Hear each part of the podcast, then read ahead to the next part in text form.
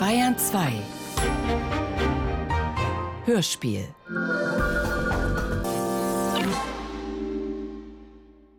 As you know, the voice in the closet, the, the, story itself, if there is a story, is based on my own personal experience.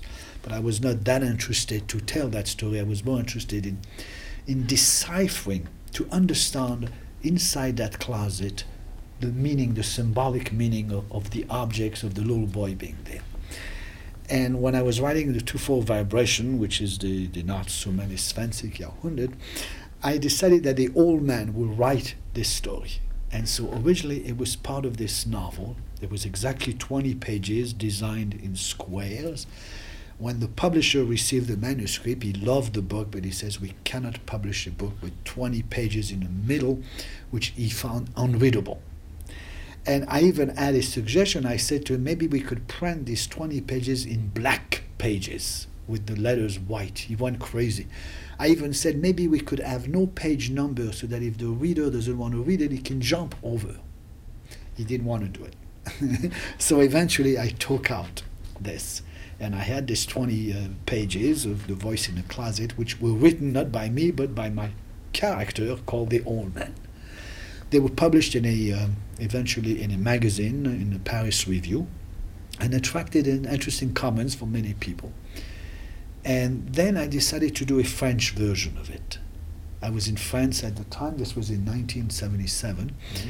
and I wrote a French version, and if one reads the French and the English carefully, though it is the same story, it's different that's amazed me because the French, in a way, explores the English, goes beyond, much further, especially in terms of the metaphors and, and plays with the English.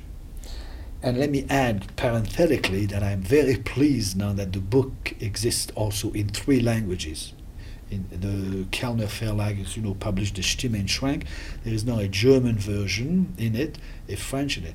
And the reason I'm pleased, obviously, the experience that happened in that book, The Little Boy Left in a Closet, was as a result of Germany during the war. Mm-hmm. So the la- German language is there. The experience was experienced in France, in the French language, and the writing took place in English some 30, 40 years later. So the, the idea that those three languages, those three cultures, merge finally together so that we can, you and I and many people, those who are concerned, understand this story. Yeah. That was the, the genesis. And eventually, I met a, uh, a young publisher in Madison, Wisconsin. I told him about the book, about the text, and he says, I will publish it in a bilingual edition. Very rare in America for a publisher to publish in two languages. Uh, he sold 200 copies of this book. uh, the rest I had in my basement for a long time, and then another publisher took it. And after he published that book, he went bankrupt. So that was the, the genesis of this thing. But what I would like to add that might be interesting is the original manuscript of The Voice in a Closet is 250 pages long. That is to say, it was a story, it was telling all the details it was full. And then one day it occurred to me that this story should not be told. What should be told is what I call the essential.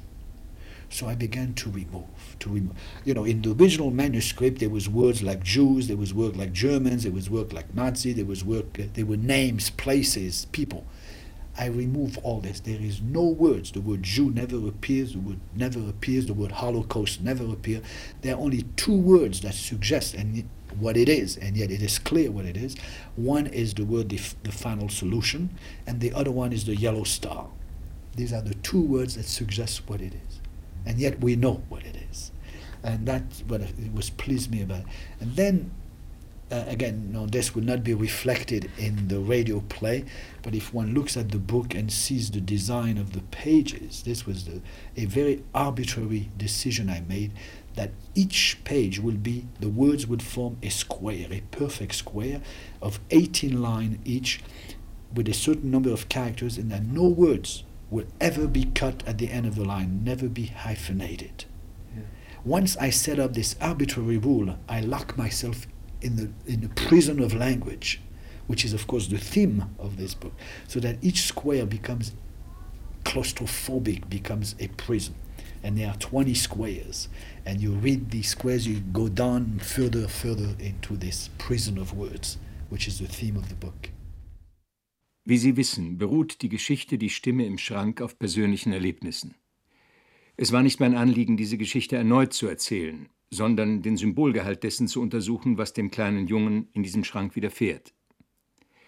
Als ich den Roman Twofold Vibrations im Deutschen Die Nacht zum 21. Jahrhundert schrieb, entschloss ich mich, diese Geschichte einen alten Mann erzählen zu lassen. Diese Sequenz hatte eine Länge von 20 Seiten und sollte kursiv gedruckt werden. Aber der Verleger erklärte mir, dass ihm der Roman zwar gut gefalle, aber dass er sich weigere, mitten in einem Roman 20 unverständliche Seiten zu drucken. Da schlug ich ihm vor, diese 20 Seiten weiß auf schwarz zu drucken oder mit einer eigenen Paginierung zu versehen, damit der Leser diesen Teil einfach überspringen könnte. Der Verleger war trotzdem entgeistert. Also habe ich die Stimme im Schrank aus dem Roman herausgenommen. Da saß ich also mit meinen 20 Seiten, die nicht ich geschrieben hatte, sondern meine Romanfigur, der alte Mann. Eine Zeitschrift hat den Text dann abgedruckt, mit einer großen Publikumsresonanz. Das war in Frankreich 1977. Es lag nahe, eine französische Fassung des Textes herzustellen. Vergleicht man nun die englische und die französische Version, so wird man bei genauem Lesen einige Unterschiede feststellen können. Der französische Text geht weiter über den englischen hinaus er baut die englischen Sprachbilder aus und erforscht sie, ist eine spielerische Betrachtung des englischen Originals. Es freut mich, dass das Buch jetzt dreisprachig vorliegt, im Kellner Verlag, mit einer zusätzlichen deutschen Übersetzung, besonders weil die Stimme im Schrank ohne die Rolle der Deutschen im Zweiten Weltkrieg nicht denkbar wäre. Deutsch spielt also eine Rolle, Französisch wurde sie erlebt und in Englisch wurde sie geschrieben. Dieses Buch ermöglicht es dem Leser, die Geschichte in ihrer Dreisprachigkeit nachzuvollziehen. Vorher hatte ich noch einen Verleger in Madison, Wisconsin, gefunden, der die Stimme im Schrank ebenfalls publizieren wollte. Und zwar in einer in Amerika seltenen zweisprachigen Ausgabe. Er verkaufte ganze 200 Stück. Den Rest der Auflage hatte ich lange Zeit in meinem Keller, bis ein anderer Verleger den Bestand übernahm und gleich darauf pleite ging. Aber was vielleicht interessanter ist, das Originalmanuskript ist eigentlich 250 Seiten lang. Es erzählte die Geschichte in allen Details. Eines Tages wurde mir klar, dass es nicht auf die Details ankommt, sondern auf das Wesentliche, auf die Essenz. Ich begann also zu streichen, Worte wie Nazi, Deutsche, Juden, Namen, Plätze, Menschen. Jetzt kommt keines dieser Worte mehr vor. Kein Holocaust, nichts. Bis auf zwei Worte, Endlösung und gelber Stern, die ohnehin alles besagen. Etwas, das man im Hörspiel nicht hören kann, jede Seite des Buches präsentiert sich als Rechteck mit 18 Zeilen, ohne Trennstriche, im Blocksatz. Mit dieser formalen Beschränkung habe ich mich selbst in das Gefängnis der Sprache, der Schrift begeben. Jede Seite ein Gefängnis, 20 Seiten. Und bei der Lektüre begibt man sich immer tiefer in das Gefängnis der Worte. Let's talk about it as, as if it is somebody else. A little boy 13 years old. His parents and his sisters are asleep in their apartment in Paris in July 16, 1942. And that day, the soldiers and French police arrive and call for their name, Federman. And the neighbors say, oh, it's upstairs on a, on a Schweitestock in the, the troisième étage, uh, in French or in, in English we say troisième étage, the third floor. Sorry. And um, when the while the soldiers are coming up and the police up the stairs, the mother wakes up the boy who is only wearing a little pair of underwear and pushes him into a closet which is outside their apartment on the landing and says, Shh, don't move. And the boy sits there and hears his parents and sisters being taken away. It's the last time he sees them. And he stays in that closet tw- almost 24 hours because he's afraid to come out because this neighbor downstairs who said, Zweite Stock up there, uh, she will turn him into the police. Mm-hmm. So he's, he's afraid, so he sits there. It's very dark, and in a closet, he feels with his hands, and he finds a, a big pile of old newspapers. He sits on it, he's naked, except for his underwear, and he searches with his hand and he finds behind the paper because this was the days of black market and his parents had hidden some sugar a box of sugar there so he finds some sugar so he eats pieces of sugar and then along the wall he feels and he f- sees he feels a coat from his father's coat with some clothes old clothes you know it's a, it's a closet for old clothes yeah. the central image of the book, but of course of the truth too, is that in the middle of the afternoon, the little boy has to go to the bathroom. And he's very ashamed hmm. because he's a, and finally he cannot no more, so he opens a newspaper and he goes to the bathroom on a newspaper and he folds it into a package. Finally, when it's dark and the building is quiet, he comes out of the closet. Now, this closet was on the last floor of the building where they lived, and there was a little ladder, like a little step that goes up to the roof, where there is what is called a skylight. It's, it's, a, it's a window that you open, that you could open. So he pushes this and he puts his package with excrement, with shit, up there on the roof. And then he leaves, and he leaves wearing his father's coat, no shoes. And then he disappears. That is the whole story. And so many years later, when the writer, who is the same as the little boy, wants to write this, what he wants to understand is several things why did his mother take him and not his older sister? He was 13, the sister was 16. She would have survived. Why the boy, not the girls?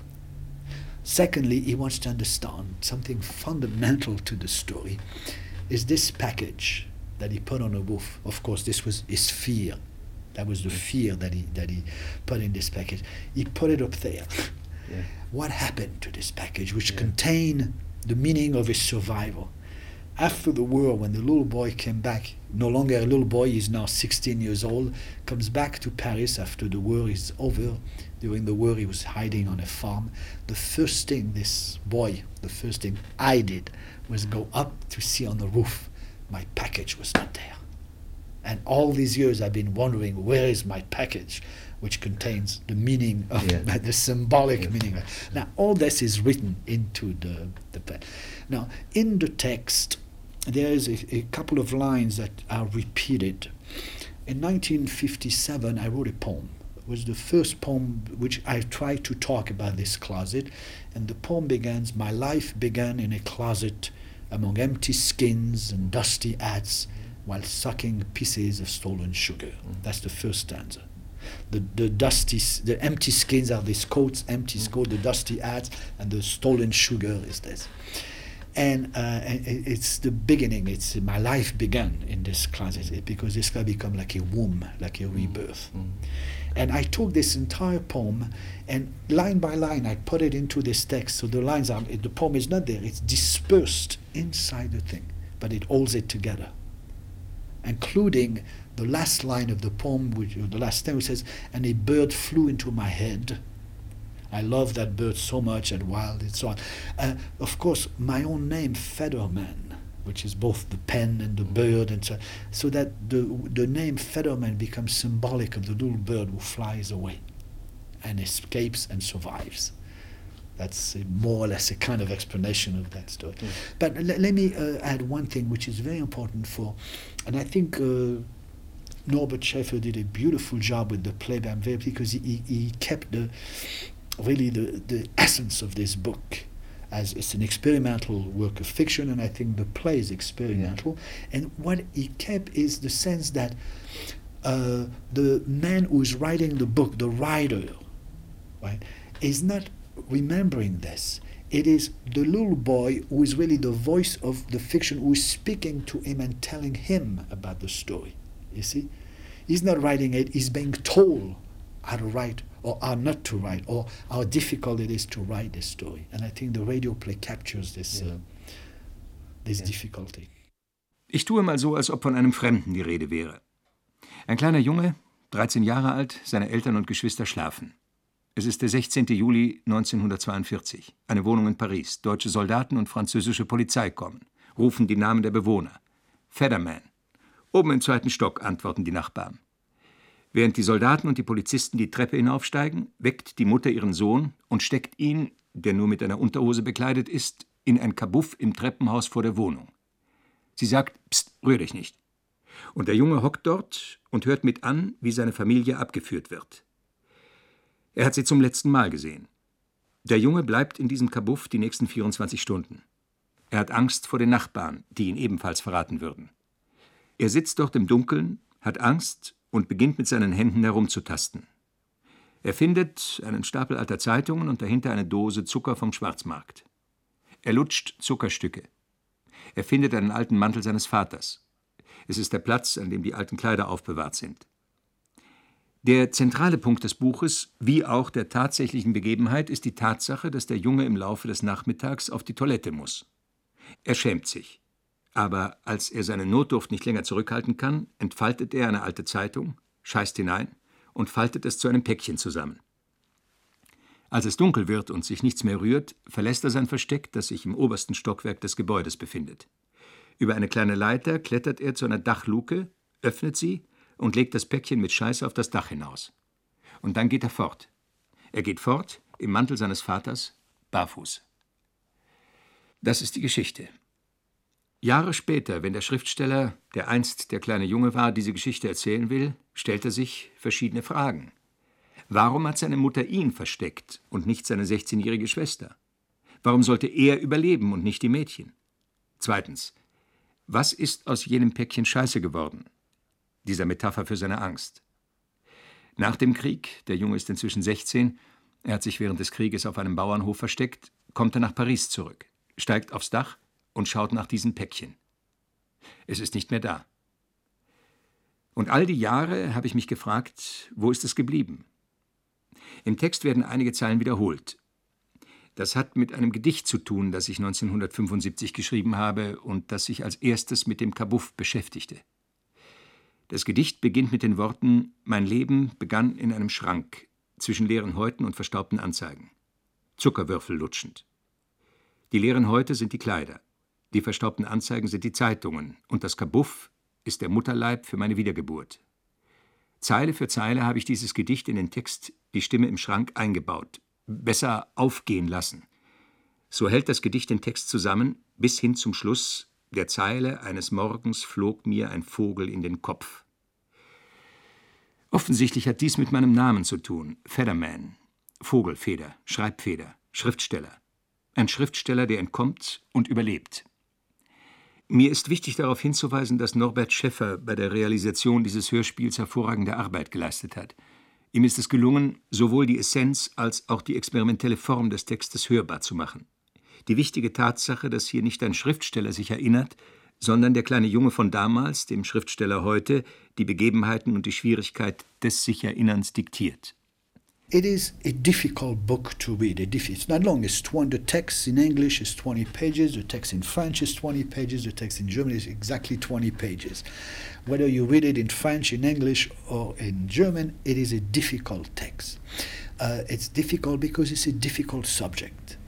But it is difficult also because what in most texts is said is left unsaid here. It is not said.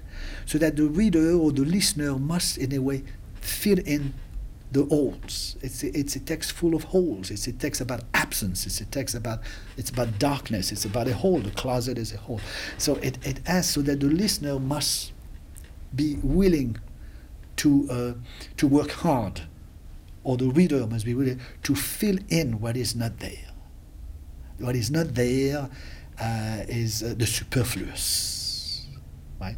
My uh, great master mentor Beckett um, taught us that, that what you must write, he says, is the fundamental sounds. I was trying to get those fundamental sounds without anything that is superfluous in that. Uh, so on a, it'd be interesting to get reactions from the listeners who made. It's a play that maybe they would have to listen to several times, or maybe want to read the book after they have listened. But I hope that they will catch, and I think uh, Norbert Schaeffer did, it, the rhythm the music of this text because finally, finally, and and uh, you know who said that to me um, it was Edmond Jabès when he read it said to me uh, en, en France c'est un grand cri dans la nuit. It's a it's a cry in the night. It's a poem. It's really poetry. Finally, and it has to be listened to almost like poetry. Not so much what does it mean, it's too clear what it means, but uh, how is a text like this possible? Therefore, how is a play like this possible? I mean, when uh, you and I first started to talk about this, and when Norbert Chevalier said today, I said, it's impossible. You cannot make a play out of this. So I think we have succeeded. Die Stimme im Schrank ist ein schwieriger Text. Nicht lang, aber schwierig. In jeder Sprache, Deutsch, Englisch, Französisch, 20 Seiten. Der Gegenstand des Textes ist schwierig. Der Text ist auch deshalb schwierig, weil das Wesentliche nicht unbedingt gesagt wird. Der Hörer oder Leser muss die Löcher selber stopfen. Es ist ein Text mit Lücken, Löchern, ein Text über das Abwesende, das Dunkel, der Schrank selbst, ein Loch. Mein literarischer Übervater Beckett lehrte uns, schreiben darf man nur die Fundamental Sounds, das Archetypische, das Grundmotiv. Und das habe ich versucht. Ich bin auf die Reaktionen der Hörer gespannt, obwohl man die Stimme im Schrank vielleicht mehrmals hören oder lesen muss. Aber ich glaube, dass dank der Arbeit Norbert Schäffers der Rhythmus, das Motivische hörbar gemacht worden sind. Edmond Jabez sagte zur französischen Version des Textes, sie sei ein Schrei in der Nacht, ein Gedicht, Dichtung. Und es muss wie Dichtung gehört werden. Nicht fragen, was bedeutet der Text, sondern wie ist ein solcher Text, wie ist das Hörspiel zustande gekommen? Ich habe das anfangs nicht für möglich gehalten, aber es ist uns gelungen.